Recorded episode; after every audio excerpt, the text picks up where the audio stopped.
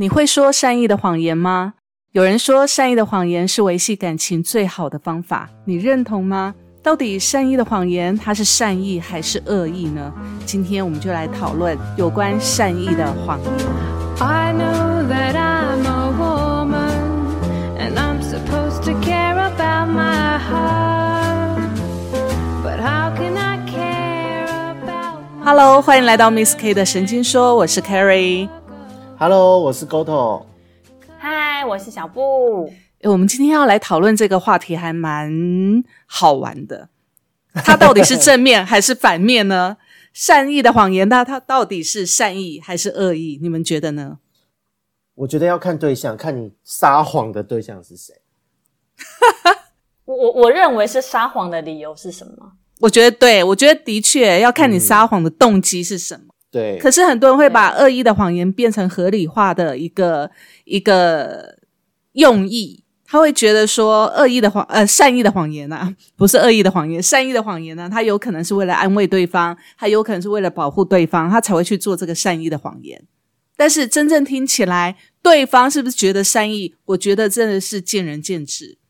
因为有的时候对方在讲这个谎言的时候，呃，如果他即使他他。包装这个谎言的动机出发点，他是善意的。可是呢，他包装的这个内容呢，是碰触到对方的底线。那我觉得对方在事后知情，他一定也会认为这是恶意的。没错，因为他可能谁愿意被骗啊？谁被愿意被喜欢包在那个糖糖果的那个糖衣里面，然后呢，有一天戳破了之后，整个。整个世界幻灭，我觉得这个是一个，这真的是一个很让人家觉得不知道到底是该笑还该哭的一种动机，真的。所以在心理学里面来看哦，其实他说善意的谎言呢，我们把拆开来看，善意跟谎言这两件事情，它事实上呢是一个还蛮冲突的状态。那根据心理学家说，人呢从三岁开始。就会开始说谎了。嗯，为什么会开始说谎呢？第一个，他会为了要生存，他会开始说谎。然后第二个，为了要讨别人欢心，会开始说谎。然后第三个呢，是为了要让自己安心，所以要说谎。嗯，欺骗自己。我觉得这这是真的啊，因为我的小孩老大就很老实，但老二他就是从小就是比较容易有一些谎话，嗯哼，那他就会有时候真的，我真的觉得小孩就是为了活下去而说的这些谎，他不想被打，不想被骂，所以才做这些事情。我觉得这有点像是生物的本能的那种感觉。所以其实我们常常讲说人性本善。其实人生下来，他似乎是不懂得说谎这件事情。你看哦，心理学家研究，一直到三岁，人才会说谎，他才懂得说谎的那种心态。可是，可能在小时候三岁的时候，我们还不知道那就是说谎。可是，我们为了要让大人开心，或者是我们为了要喝到牛奶、吃到我们想要吃的东西，我们可能会背着良心说一些，可能阿姨好漂亮啊。或者是叔叔好帅呀，所以我才说小孩子是为了活下去嘛，我就只是想要活下去，我只是想要吃到那颗糖，我必须要这样说谎。对啊，因为小孩子对于情绪的感受又更直觉、更直接，所以如果哎他发现他他笑一笑，或是或是叫讲声什么话，旁边的叔叔阿姨、爸爸妈妈大家都对他笑得好开心，给他善意的回馈。那他就知道这么做会有甜头，对对，而且其实我觉得大人就常常就是说谎示范给小孩子看呐。我开个玩，我就是跟你们讲一个笑话，就是我姐姐她明明就年纪比我大两岁，那她就会偏偏在我侄子，就是他他。就是我外甥啊，就是我姐姐的小孩面前，还有我小孩面前讲说我是他姐姐啊？为什么？对，那小孩其实因为我跟我姐年纪很相近，不是差的很多的那一种，所以我们两个才差两岁，所以小孩子没有办法去判别到底是阿姨讲的是真的还是妈妈讲的是真的，所以他们常常会造成混乱。然后我姐还会常会说：“阿姨才二十岁，你看你妈妈，你妈妈已经三十几岁了。”然后或者是说，你看阿姨那么个子那么矮又那么瘦，所以我才是妹妹。你看你妈妈又长得又高又胖，所以她才是姐姐。就是会做讲这种，就是让孩子就是错，就是错乱，所以我小孩到现在还搞不清楚阿姨到底是我姐姐还是我妹妹。天哪！后来我就使出，这是谁要对，然后他女 对，然后我姐姐的小孩也是，我姐姐小孩也对于这件事情非常混乱。其即便他的小孩现在一已经一个已经十岁，一个已经七岁多，都还没有办法正确判断我到底是姐姐还是妹妹。然后后来我就昨天，诶前两天吧，我姐又在讲这件事。你看，我才是二十，我才二十岁。你看那个人是那个那个那个阿姨才是姐姐啊。后来我就使出一个大绝招，就是翻我的头发。然后因为我姐姐她你很就是她应该是就是烦恼太多，所以她很。而且加上遗传的关系，我比较像我爸，所以我头发大大部分都还是黑的。那我我姐比较像我妈那边，很早就白头发，所以我姐头发翻开都是白的，她外面都是蓝的。哦，是哦。然后它翻开里面都是灰白的，所以我就使出大绝招，就翻开说：“你看我的头发没有白的，都是黑的，所以我才是姐姐，呃，我才是妹妹这样子。”然后，然后他的小孩。我姐居然居然讲什么？她去染头发，当然黑啊！小孩子就更混乱了，真的耶！哇，我我觉得他们的那个那个社会关系，在学校的那一科有没有？我们不是要认亲属关系吗？他们可能是不及格的哦。对，而且他因为他小孩子看不懂身份证，他也不懂得什么几年次啊，所以你现在跟他解释说你几年次生，我几年次生，所以你是姐姐，我是妹妹，这种他们没有办法理解，因为他们就搞不懂，所以到现在他们两个还是很混乱，就只好就是。就是听妈妈的话这样子，然后我小孩就是相信我，然后他的小孩就相信他，这样 各自拥护自己的妈妈。可见这个谎言撒下去了，会变成造成小孩间的对立。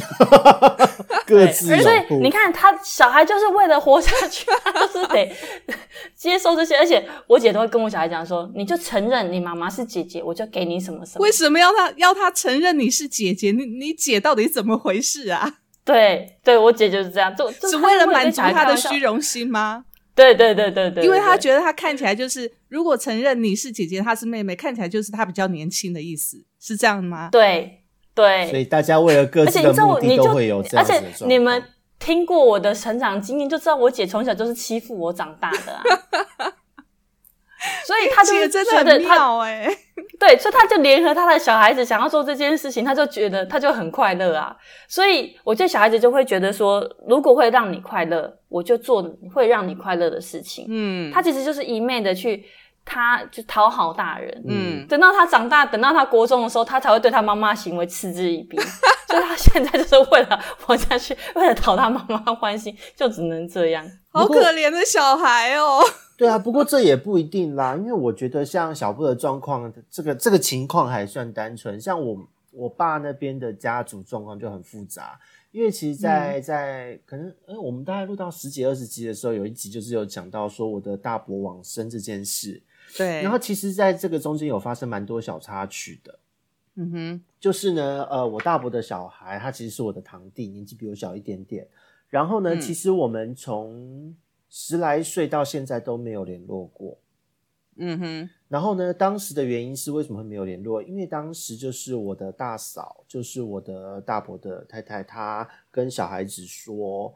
大伯的太太吗？是叫大嫂。大伯的太太叫做阿嗯啊嗯哦好。你哥哥结婚的对象才叫大嫂。完蛋了，你的关系也是亲属关系也是混乱的，从小也是这样善意的谎言吗？不是不是，我真的对亲属关系，台湾人的称谓实在太多了，称谓多到我都会记错，所以我每次都要说。但是你大嫂跟你伯父伯父跟你叔叔那一辈是差一辈的，你再怎么样也不可能叫大嫂啊。阿嗯阿嗯就是伯母的意思，所以你的你的大伯。对，你的阿贝，你阿贝的太太叫做伯母，谢谢谢谢，Sorry，我真的是就是考那个台湾的辈分称谓，我绝对死亡的那一个人。好，我讲回来哈，社会不及格，真的超不及格。就呃，当时呢，其实十几岁的时候呢，我的阿姆就对对我的堂弟说说，呃，我们王家这边，因为我姓王嘛，我们我爸爸这边王家这边的人，呃，要把他逐出家族。然后呢，跟他说，我们都不喜欢他，不想要见到他。那那当然，我们以那个阿姆的立场，因为我爸那边的人很混乱，就是金钱纠纷各式各样的，然后还有人吸毒什么的。哦，就那一辈的人都这个样子。那他是他他的心态是想要让小孩子，就是呃，当然是善意的谎言啦，就是他想让小孩子不要跟这些不好的人事物接近。而且那时候，因为我们的长辈之间，他们会为了巩固自己的立场，或是要捍卫自己的立场，他真的会对小孩说：“你不要跟谁家的玩，你不要跟哪一个堂哥、哪一个堂弟、哪一个堂姐接近，他们不好，他们是坏人。”从小我们家就这样，所以当我们家族的那个精神领袖，就是我奶奶走的时候，整个家族都分崩离析，再也没联络。然后呢，在前几个月，就是因为我的大伯往生的这件事情，跟我的就是我的姑姑有跟我说，他跟那个堂弟见到面了。嗯哼，他们都十几二十年没见面了，二十至少二十快二十几年没见哦。嗯，然后那个堂弟就是一开始非常有警戒心，然后也是聊聊这些事，才发才知道说，原来当时阿木对他讲了那些话，然后那个弟弟一直放在心里边，放到现在。他对家里面的人一直是仇恨感哦，觉得是你们不要我，有一种被害者这种感觉。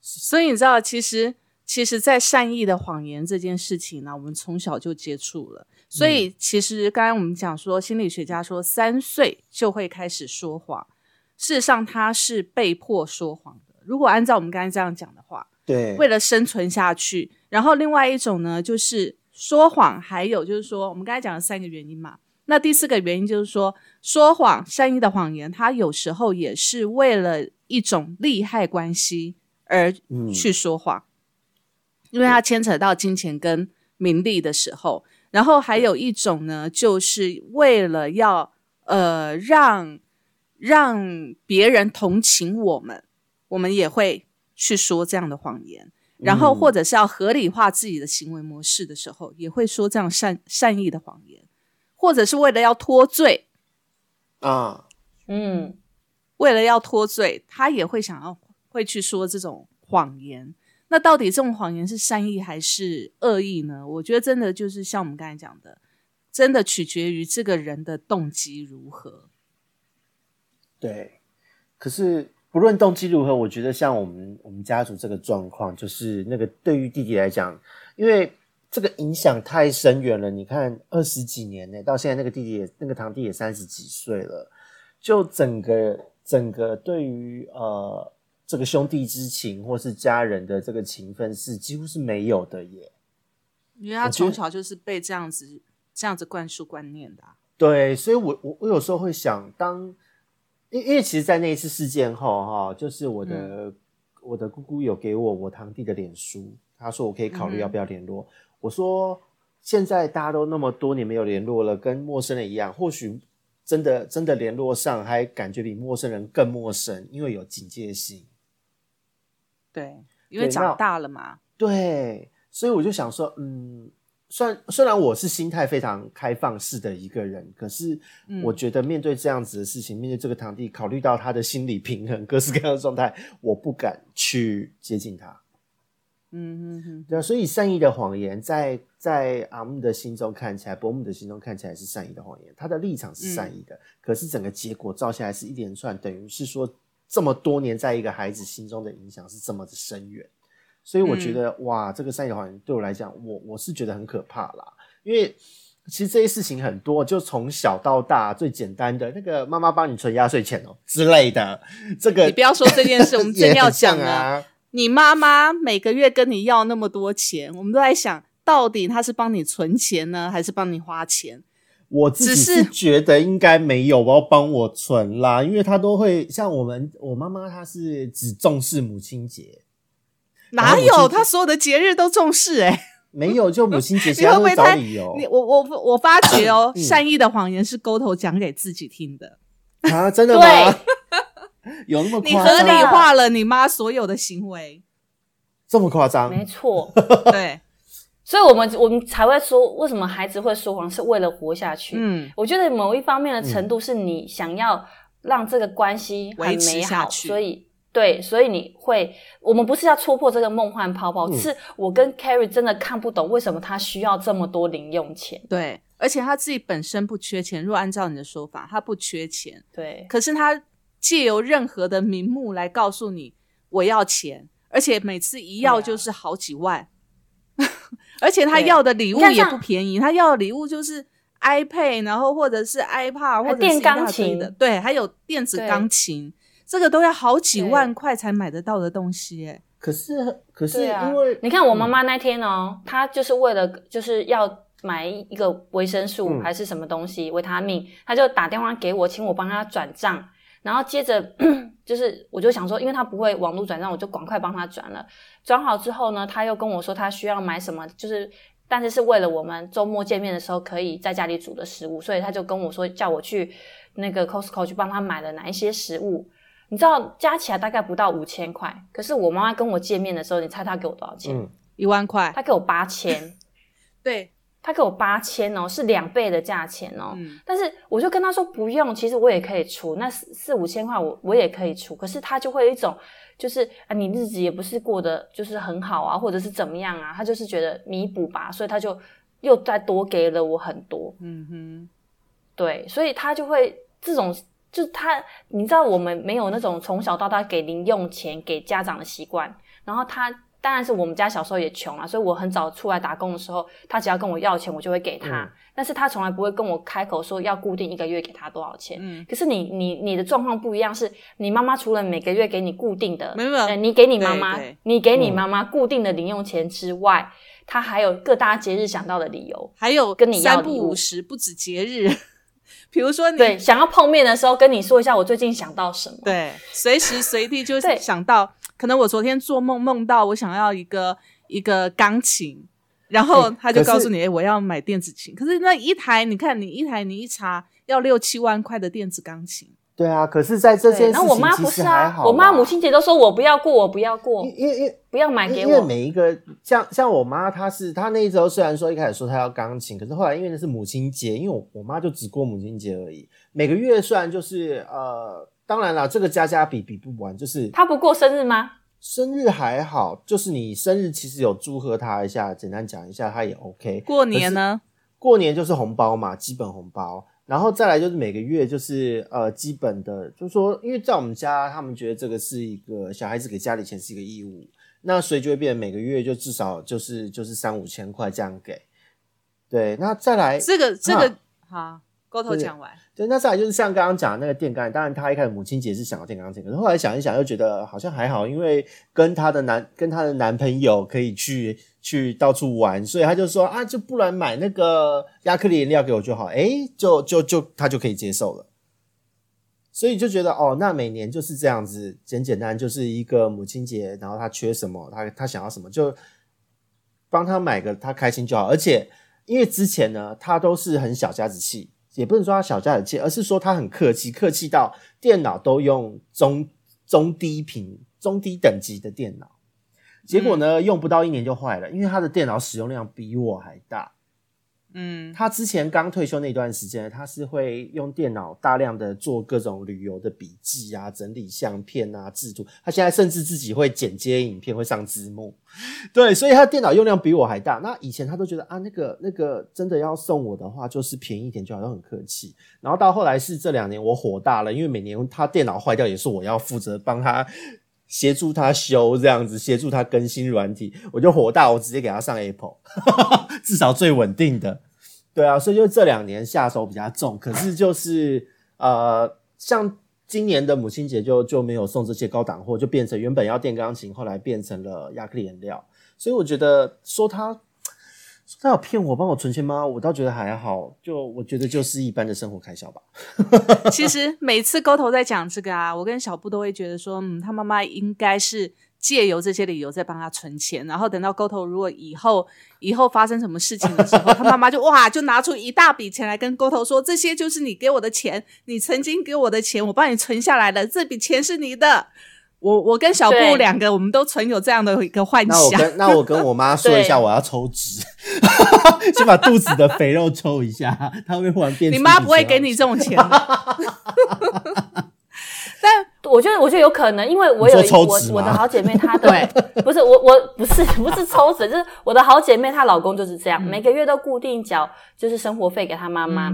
那等到她结婚的时候，她妈妈还是她还是继续给她妈妈。可是直到他们生小孩了，嗯，然后也确定她儿子就就没有工作了，然后她就就是每他就是把那笔钱原封不动的还给他儿子。对，很多家长会这么做啊。其实我觉得这就是一种善意的谎言啊。所以，我跟小布一直觉得，所以我就觉得，所以我们就想想说，嗯，我们这样想才合理。到底是小布，我们两个是给自己善意的谎言，还是沟头他妈妈给他善意的谎言？不是不是，这个已经有点搞不清楚。其实上一半，因为其实我觉得沟头快乐，他觉得那是善意的谎言就足够。不是，因为因为我真的会会会会，因为因为我以前就是呃。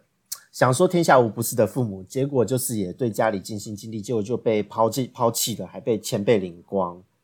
对，然后所以我对于现在给出去的，我都不会去想太多，因为我如果我抱着这个所谓的正常父母该有该怎么样，或正常父母应该会怎么样的期待，我觉得最后我又会受伤害，所以我不如不要想。就哦，你现在要对啊，所以他觉得这样子就好了。对，所以这也是一种善意的谎言，因为他把它合理化，就像我们刚才讲的嘛。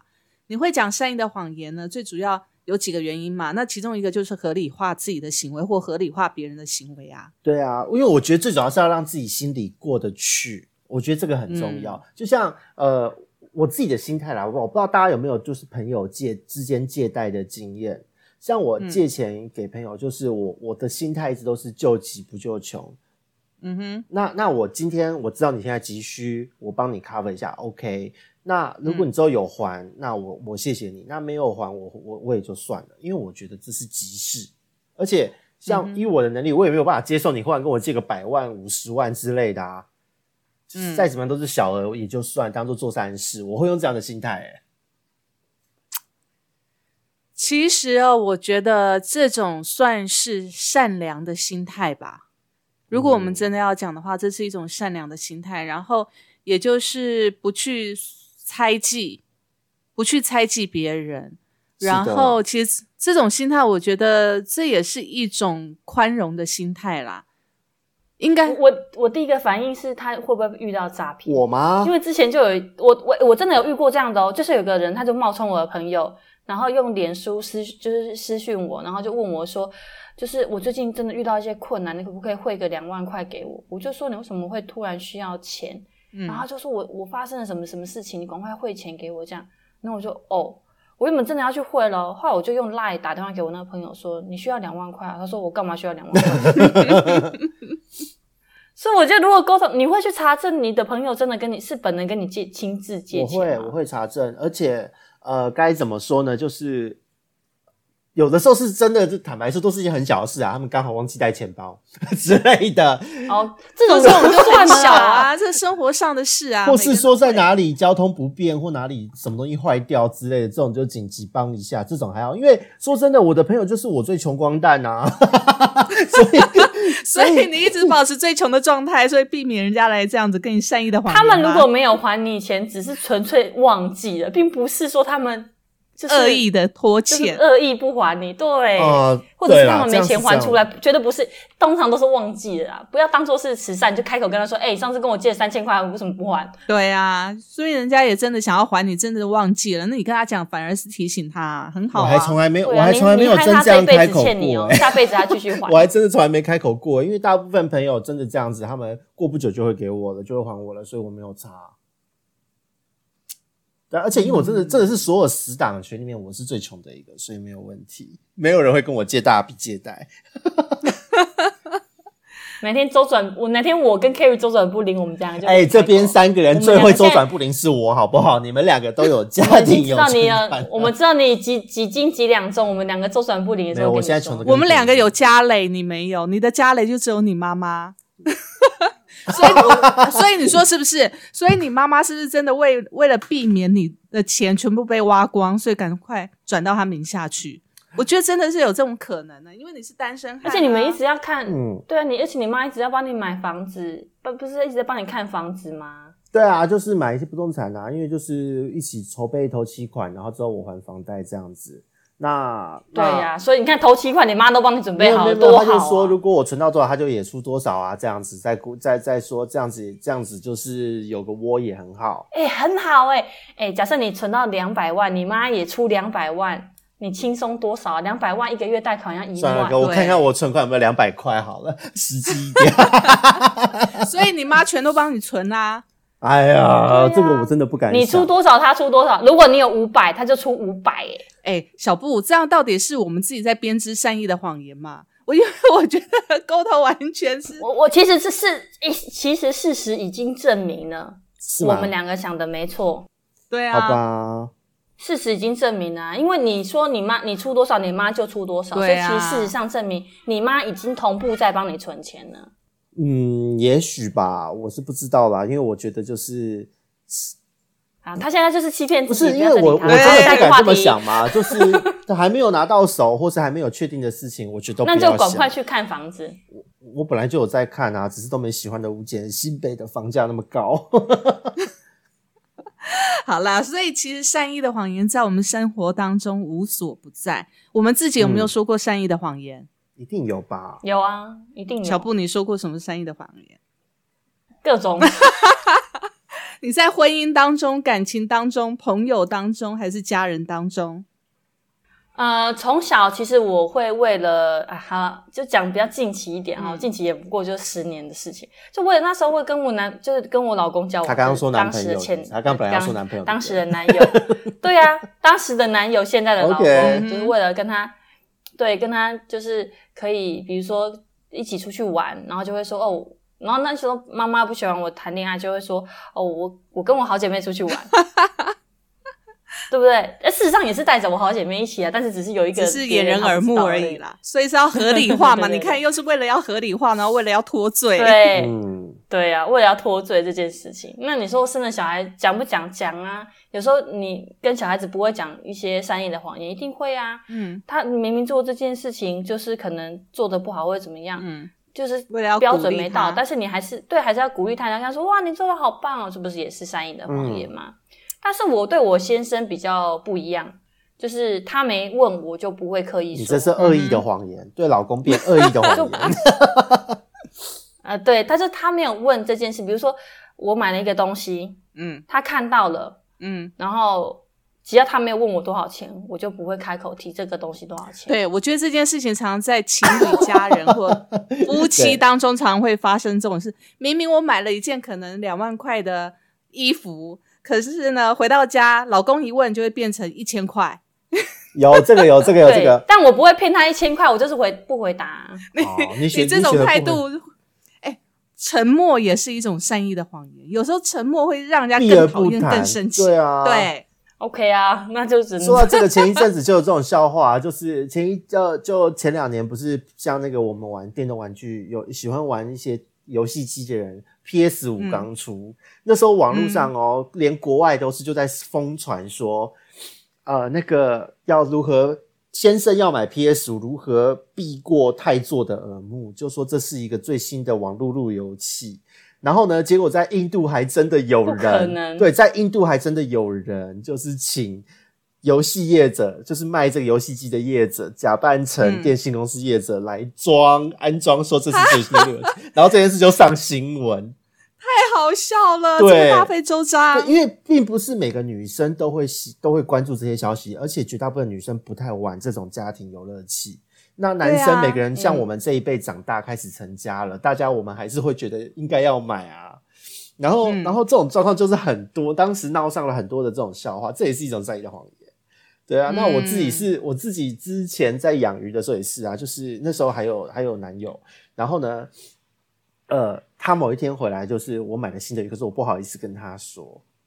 然后呢，那一条鱼其实我买了两万多块，我跟他说这条鱼才，哇塞！我说这条鱼两千多，然后对对，是不是？我买了两万块的鱼，跟，说一千块一样啊。然后，对呀。然后他后来，他他后来过了一个月，他上网查查到这一条鱼的身家之后，他差点把我杀死，你知道吗？他说：“你好好讲清楚来。” 对呀，你们男生就跟我们女生一样嘛。而且我觉得讲一个比较，就是跟我先生比较实际的，就是我当然不会去买那种几万块的东西来骗他说才几千块或几百块。但是就我们录 podcast 这件事情，有时候我会跟他说我要去公司录音，那他也为了我要去公司录音这件事情请了几次的假嘛。嗯，对，那我就会选择跟他说我去录音。那他没有问我去录什么音，在哪里播。干嘛的？他只要没问我就不会说啊，我不会跟他说我在录 podcast，里面都是他满满他家人的坏话，还有他个人的坏话。可见夫妻相处之道的关键，成功的关键就是不要问太多，不要知道太多。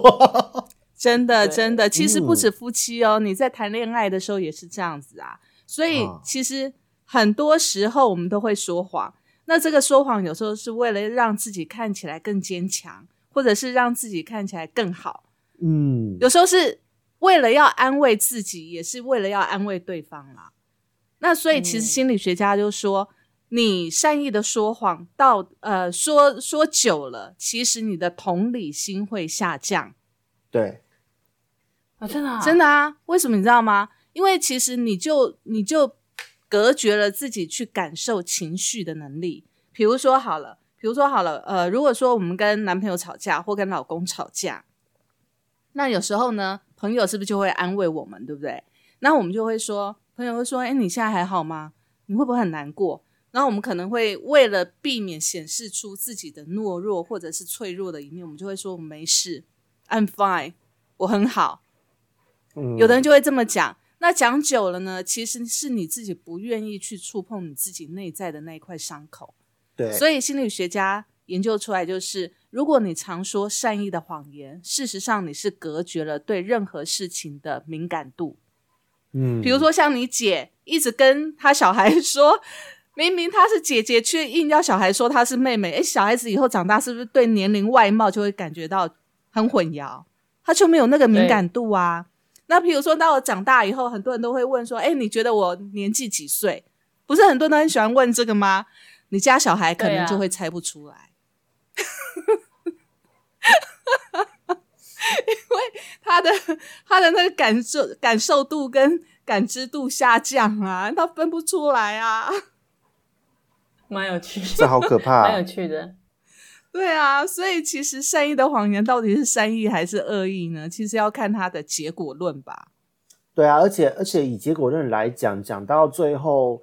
嗯，会发现善意谎言随时都在，而且会让人家就是像像我自己有时候也会想哦，我自己的这种成长过程，呃，以前我那个时候去去到澎湖念书，然后被我们家人就是说拜拜的时候，那时候我才真的有一种感觉，就是原来我自欺欺人，我欺骗我自己这么久，我一直都觉得啊，他们是啊爱我的，他们是对我好，所以我的他们跟我要什么，我能我都尽量给他们。给出钱出力，然后打不还嘴，骂不还手的这种，就是说真的就是这个样子。然后当自己醒过来，就发现说，哎，原来谎言这个东西呢，当我们在讲的当下，自欺欺人的当下，其实它对你的影响是很深远，而且是一种潜移默化。也许你只会觉得这是一个小小的谎言，可是实际上你看到，我就这么多年，从小到大耶，从大概六七岁一直到二十岁左右的时间呢。嗯，都是在这样的状态下，然后时间一久，你根本就没有自觉，你已经变得不一样了。这种自觉，你说到这件事，我就想到哦，其实呢，我们现在所有的科技都是为了符合善意的谎言，可是造成很严重的状况，比如说我们的美颜。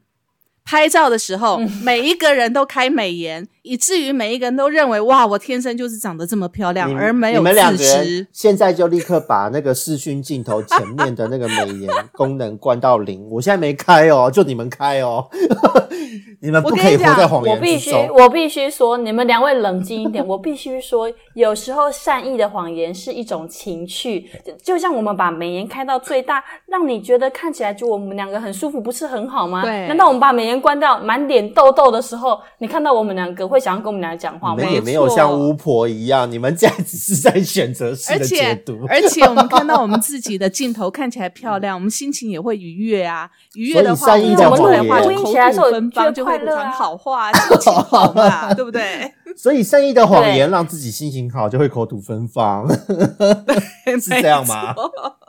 我我要讲一下善意的谎言，它其实也是一种情趣哦。哈，嗯，就我不晓得大家有没有这样的感觉，就呃，再跟大家讲一个笑话。礼拜六的时候呢，我去我妈妈的新家，然后呢，中午我们在吃饭的，哎，晚晚上我们在吃饭的时候，我老公就消失了一个多小时，嗯，所有的人都找不到他。后来我哥才找到他说他在顶楼讲电话。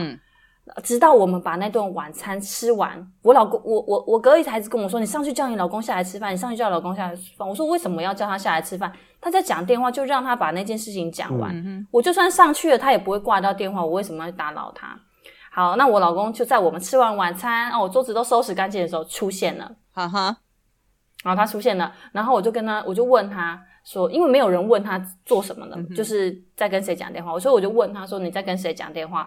他说我在跟小三讲电话，然后我就假装很生气，因为明明知道不是嘛，听起来就不是啊。然后就说，我就拍了桌子就说：“看你怎么可以跟小三讲电话？电话给我拿来，我看是谁。”嗯哼，就假装生气。你老公一定很得意，很开心哦。对，就逗得我们全家就在那边笑哈哈。所以我觉得有时候一些谎言也是一种情趣。没错，没错。嗯，对，没错。所以我觉得就像沟通，你看我们俩开美颜开这么大，虽然。我们欺骗了我们自己，但我们觉得很愉快啊！好，我们让大家都愉快，不是很好吗？我觉得在女孩子的，但是我跟你说，镜头上做文章这个事情是非常不智的，所以我不选择任何的角色。但是我觉得有一件事情很，有一件事情很唐，就是那些抖音上面的呃对岸的女子们，拜托你们不要这样子骗人家的钱。我们两个虽然把美颜开到最大，但是我没有骗人家的钱呐，我们只对内，我们没有对外啊。我们也不对啊！你看那些影片，哇，那个滤镜一拿掉，哦，跟鬼一样。这个这个有好多的赏星星、赏礼物。这个现在除了那个，现在有很多，除了像以前有 YouTuber 有，然后之前有抖音嘛，像现在有很多的 VTuber，就是他们实际上就是用虚拟人物的身份这样子在走跳，然后有一些是。呃，就是 cosplay 这样子的方式。嗯嗯。知道 cosplay 为了趋近于原本的角色，就是他们可能 cosplay 哪一个动漫的角色之类的。他们有的时候就是一定得除了装扮之外，还要上滤镜，才会又让你觉得这个角色被重现。然后呢，就是也有发生过，陆续有发生过惨案，就是他们还没有离线就把滤镜关掉，就是见鬼之类的。对，所以就这种就真的很很好笑哦。但我觉得我们没有骗人钱，我觉得让人家受伤。可是小布，你知道，这是因为我们很分得清楚现实跟呃跟滤镜之前对虚拟世界，我们俩我们我们之间的差别到底在哪里？那是我们很清楚。可是长期活在这种善意的谎言当中的很多人，他们是搞不清楚的。比如说，如果他美颜开太久，他可能很。久了，就像那个沟头刚才讲的，看到自己照镜子的时候吓到，他想说：“原来是谁呀？”他从来没有看过，怎么会长这么丑？就完全会不认得自己，而且他会产生一种错觉，就是觉得自己原来就是长得很漂亮。的确，在网络上已经有人是这样子的一个错觉产生哦，他完全是认知错误啊！真的，这真的不少，不知道自己原来的面貌是什么，他无法接受，无法接受自己的面貌。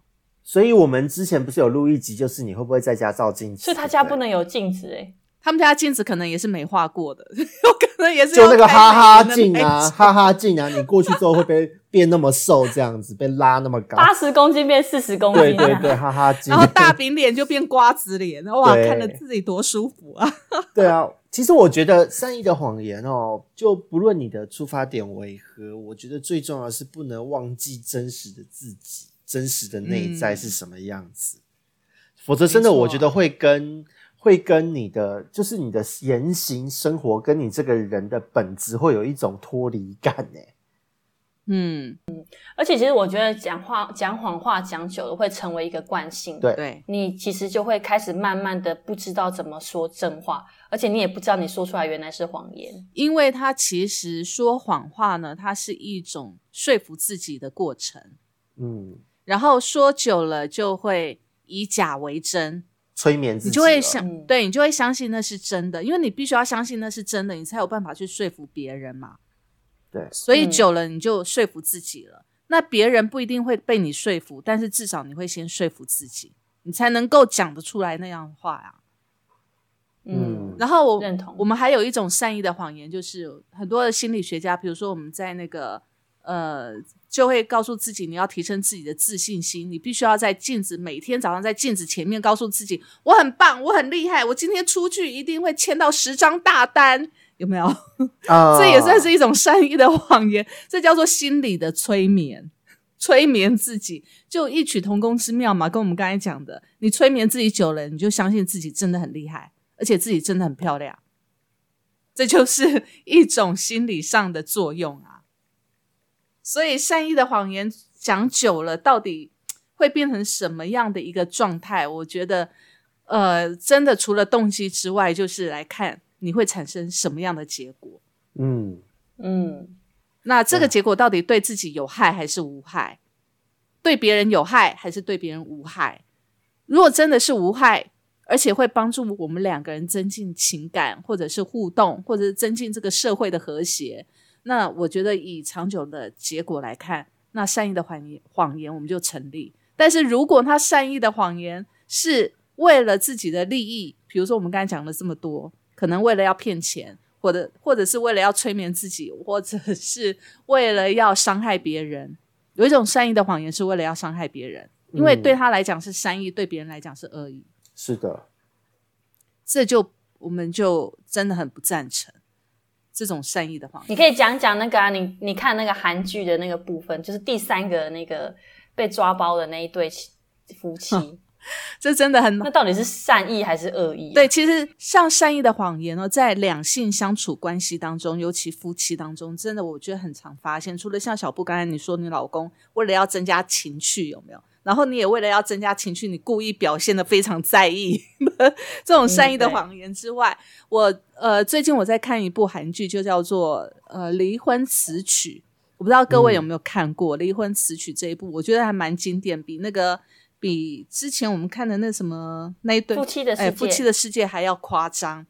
但我觉得他这个这一剧里面，他讲的是三对夫妻啊，就是三十岁、四十岁跟五十岁。各三对夫妻，那这三对夫妻的老婆都是在一个电台里面当同事，然后这三对夫妻的老公呢，各是一个律师。三十岁的那一对是个律师，然后四十岁的那一对呢是个心理医生，五十岁的那一对的老公他是一个大学教授。嗯，然后呢，他这播了两季嘛，那第一季的时候呢，三十岁的跟五十岁的都出包了。因为他们都很诚实的跟跟老婆坦诚，他们在外面就是有小三，然后要离婚了。那唯独呢，四十岁的这一对，四十岁的这一对老公是心理学呃心理科医生、精神科医生，然后他就跟他的患者外遇了。然后呢，但是这个老公他是一个形象非常良好的，事业有成又帅。然后对老婆又体贴，每天回来就是跟老婆甜言蜜语，然后称赞老婆是全世界最漂亮的女人，他下一辈子、下下辈子、下下下辈子、三辈子都要娶他老婆为妻的那种，好夸张那种老公。对，冠名汤了吧？真的，每天晚上回来就是这样跟他老婆讲话。然后他外遇之后呢，他也是每天回来这样子跟他老婆讲话。然后呢，他老公、他老婆呢，从来。从来都没有怀疑过她老公会外遇，因此她老婆看着她同事三十岁跟五十岁的这两个同事呢，各自因为被她老公背叛之后的痛苦之后，她这个四十岁的这个老婆呢，她完全非常的同情她这两个同事，她从来没有想过她这个遭遇会遭遇在自己身上。好啦，有一天，不要康了。不要康了之后呢，他这个老婆真的晴天霹雳，这个老婆无法言语一个礼拜，整整一个礼拜没有办法讲话，因为太对，因为他已经被那个被那个世界幻包裹着，对对，他整个就是崩塌了，整个世界就崩塌，他的心他的整个心理也就崩塌了，一个礼拜没有办法讲话，所以我看那个剧的时候，其实他描写当然有一些夸张，但是我觉得我觉得是。真的，你善意的谎言讲久了，你会让对方误以为他就是活在那样的梦幻跟美好里面。好啦，最经典的来了，他们呢，他老婆实在是没有办法接受，所以她提出了跟她老公要离婚。那她老公不能接受，因为呢，她老公觉得这个是一个可以被原谅的错误。因此他跟他老婆呢就谈判，谈判了一个小时，那一集整整全部都是他们夫妻两个在谈判谈离婚这件事。他老公就一直要说服他老婆，就跟他老婆说：“我十三年来对你这么尽心尽力，没有没有没有呃这么负责任，就是他十三年来对这个婚姻、对家庭、对老婆不对小孩都是这么的尽心尽力、尽责。然后每天晚上他就是准时回家，除了有偶尔的应酬，然后呢随时都会让他知道我在哪里。他说：难道我这么尽责的老公？”你不能允许我犯一点错吗？那当然，他老婆就不愿意嘛。就说，你犯错就是犯错，为什么？你既然犯错了，你在被我发现的同时，你可不可以就对我坦诚一点？如果你对我坦诚，也许我们还有机会。可是你却用了这么多的谎言来骗我，你就是对我不诚实，我对你的信任完全都瓦解了，我没有办法再跟你相处下去了。她老公讲了一句话，她老公说。我对你所说的这一切都是一种善意的谎言。哇哦！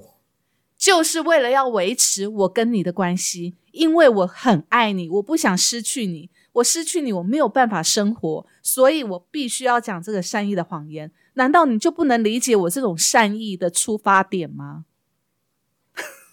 不愧是心理医生啊！其实，如果我是他老婆，我听到这样的话，我会觉得，你这十三年，如果照你讲，你这十三年都是对我在演戏，对，一切都是假的。那你现在跟我说你那么尽心尽职什么这些话，我现在连你现在讲的话都觉得是假的。没错，所以她老公就回她一句话：“你沟头完全说到剧情里面的台词啊？真的吗？真的，她老婆就是这样子跟她老公讲。”她老公呢就回她说：“她老公就回她说，为什么你的世界非黑即白？我过去十几年来对你那么好，就不过这一件事情，就让你全部抹煞了我过去对你的好。因为这件事就是死穴啊，超级大死穴。就像刚才讲的，啊，就像刚才沟头讲的，啊，因为这一句谎言，他如果一刚开始就承认，的确我跟外面小三有一腿。”但是我很爱你，我只是一时的迷惑跟好奇，我愿意回来，我承认。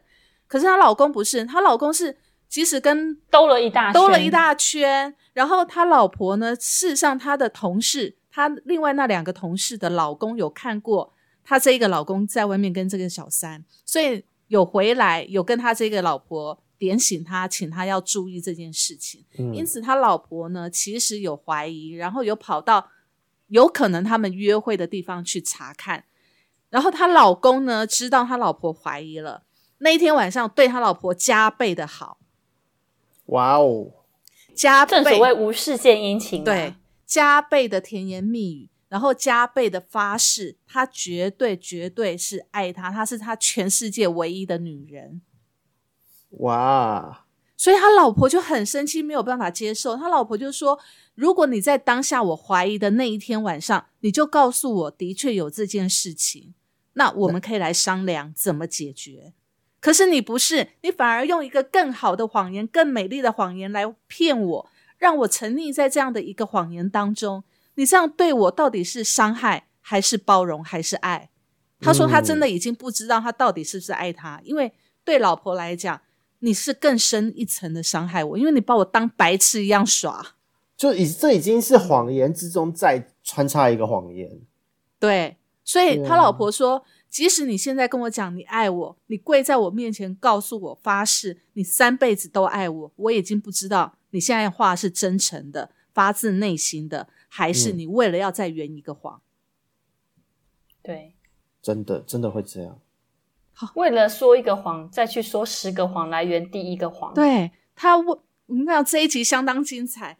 她老公为了要圆他这个谎，为了要挽回他老婆，为了要把他的所有的行为合理化，他竟然为了为了这些，他说这些全部都是善意的谎言。为了这个善意的谎言，他们这一集演了一个小时，演了一个小时，我真的佩服这个编剧，每一句都非常的经典，好像就好像真的自己遇到死在吵架一样，人性都写的很真实，对。哇，他真的太厉害了！他真的把所有外遇的那种心理，还有这种善意的谎言，然后真的讲的非常非常的淋漓尽致，一个小时全部在针对这个善意的谎言在解释，真的太厉害了。这个善意的谎言很可怕，这善意的谎言真的是很可怕，但是我们生活当中却无时无刻在讲这个善意的谎言。嗯，这是很妙的一件事，哎。因为我觉得这个善意的谎言的确啦，可能是让关系维持的方式。但是如果被这样子戳破，或是你完全就碰触到对方的底线，说真的，这是一种极大的伤害，而且是会从根本动摇这个是两个人建构起来的价值观。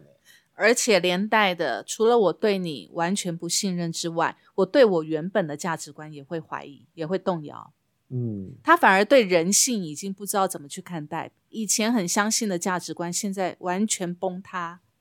对，所以善意的谎言真的你要看，就像我们刚才一直在讲的，除了你的动机你是善意，但是你这样的善意一出来，对对方来讲有可能是恶意的伤害。是的，嗯，没错，这个拿捏真的要很很小心呢。对啊，我们只能说尽可能不要说谎。就算你在感情上出了轨，也麻烦你诚实的告诉你另外一半，要不要原谅你是对方决定，对，而不是你刻意去说一个谎来欺骗他，对，让他就是蒙在鼓里。其实我觉得这个中间的这个关键，如何在谎言之中去坦然的面对，把它到此为止，还是说再去撒一个谎去圆前面这一个谎？那我觉得这个中间的关键，对我来讲，我觉得还是善良吧。就是你的心态是要善良，你去想象对方知道这件事情的真相，感受会是什么？然后你现在再撒一个谎的话，对方会是又是什么样的感受？嗯，我觉得关键点在这边。对，但是我觉得在那一出戏里面，最后啊，她讲了一个，她老公讲了一个很关键的点，就是他，因为他本身是心理医师嘛，所以。他说：“站在心理医师的角度去看这件事情哦，他会觉得说，第一个，因为他从小他去剖析他自己为什么会讲这句，这是是一些善意的谎言。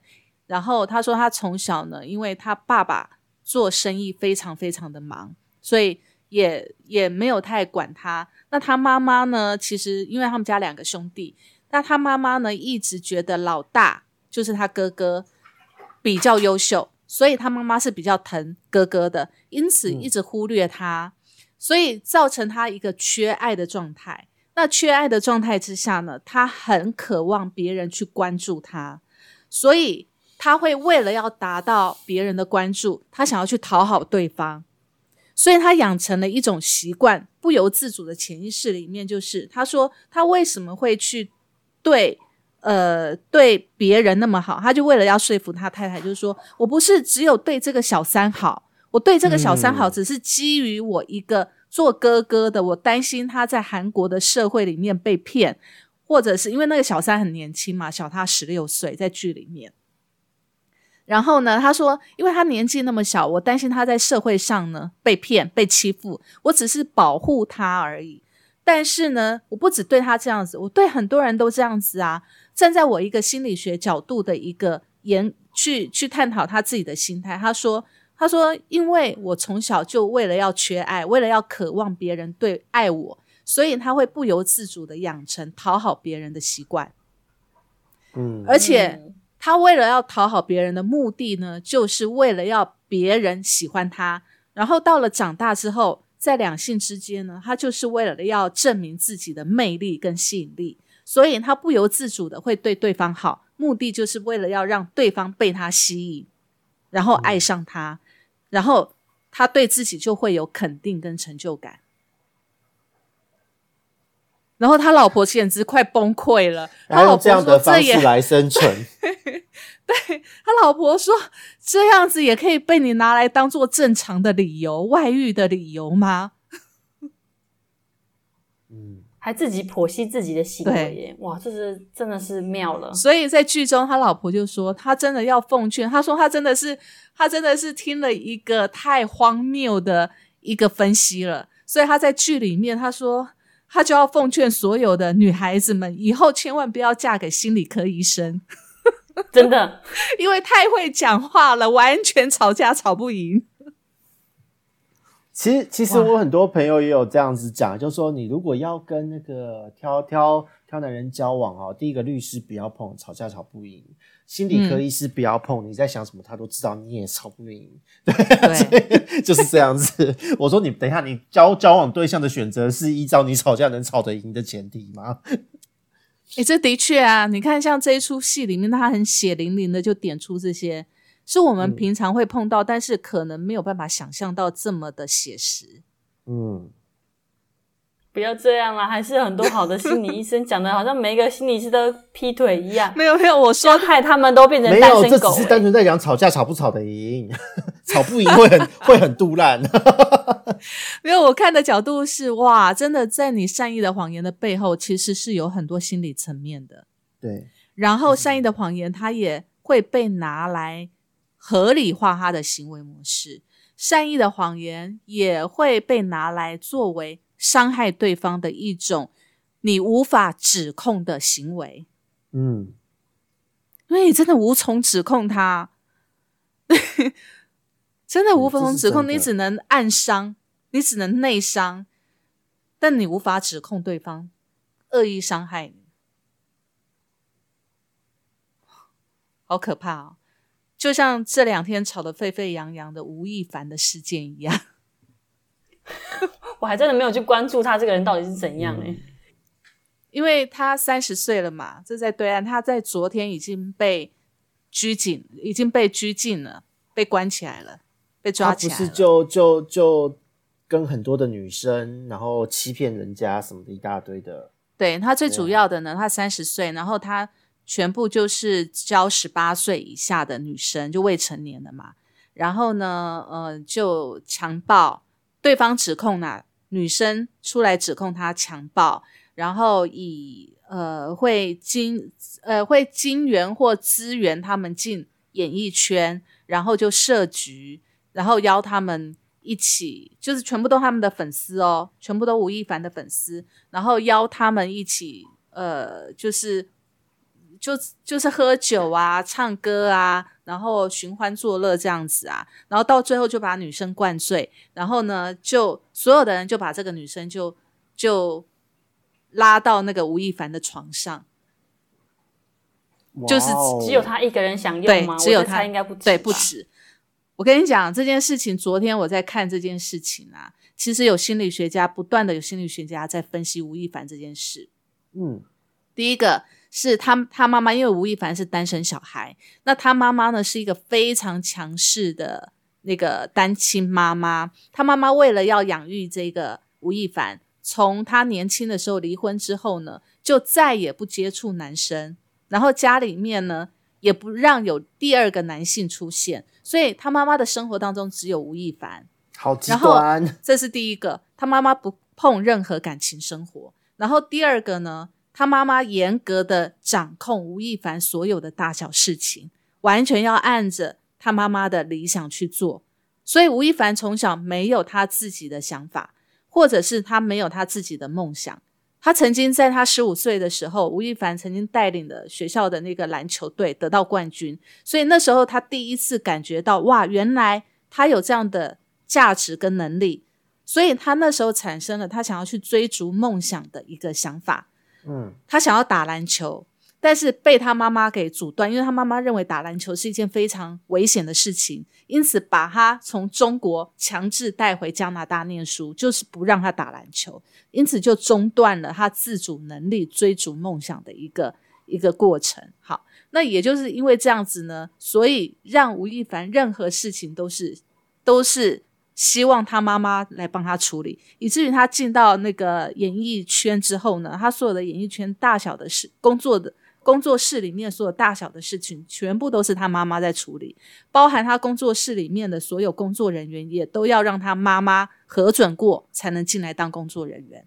然后到后来，吴亦凡发生了这些所有的性丑闻的时候，是他妈妈拿钱出来解决这些事情。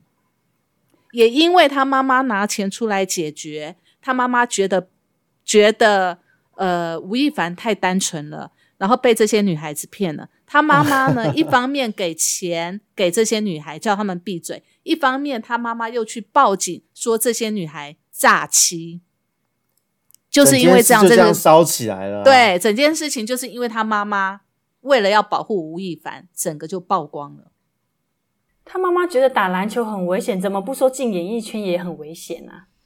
别人很危险，对啊。所以吴亦凡他们就在分析啊，吴亦凡从小就是就是一个活在他妈妈一个善意的谎言的包装国度里面，以至于他对外产生了很大的一个错觉，他以为。他以为这个世界是围着他转的，然后他对外界的任何的同理心是非常的低的，他完全不知道这件事情做出来别人会有什么样的感受，他对于情绪的管控也是非常低能的，然后对于恋爱的这件事情，对于两性之间的自信心也是非常低的，因此他都是找十八岁以上他可以掌控的。嗯，十八岁以下可以掌控。对，好可怕！我觉得就是在这种，应该说这个整个人的世界观和宇宙观都偏掉了。对，就是一件蛮荒谬的事情啊。所以其实有时候妈妈、家长过度保护小孩子，虽然我们说是善意的谎言，想要保护他，避免被这个社会、这个世界所侵害，可是你过度的保护。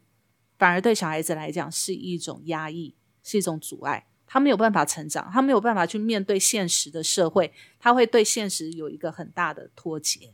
嗯，真的，唉唉，好可怕哦。对啊，人还有的时候，我觉得不论怎么样，要知道自己是谁，跟世界的关系是怎么样，还是要真诚的面对自己，不能只让自己活在谎言之中。那既是善意的谎言，我也觉得这个是还蛮。蛮可怕的一件事，对。但是说谎，我们当然为了生存，每一个人都会都会难免都会讲啦。那只是说，在说谎的结果，真的要先评估到底是不是会伤害到别人，还是伤害到自己。我觉得这个是一定要。那包含了家长对小孩子也是一样，包含了我们亲人之间，包含了我们夫妻之间、情侣之间都一样。嗯，一个谎下去之后，就要无数的谎来圆它。所以我觉得还是最终回到最后，还是要培养我们一个坚强的心理素质。不论面对任何事情的时候，一旦有一天他真的我们需要去面对残酷的现实，我们有没有那个心理素质、那个心理素养去面对？这也是要从我们自己内在做起啦。真的赞成。嗯，OK，好。那我们今天呢，真的从沟头的家庭事件 开始讲到社会娱乐圈事件，人生好难，真的真的。好。那总之呢，这个善意的谎言呢，我们也希望大家呃善用，善用，善用是善意的善，而不是擅长的善。这个两个差很多。擅长说谎这件事好像不是什么好事，不论是善意对，对对，没错没错。好喽，那我们今天善意的谎言就到这边告一个段落喽。OK，拜拜，拜拜。拜拜。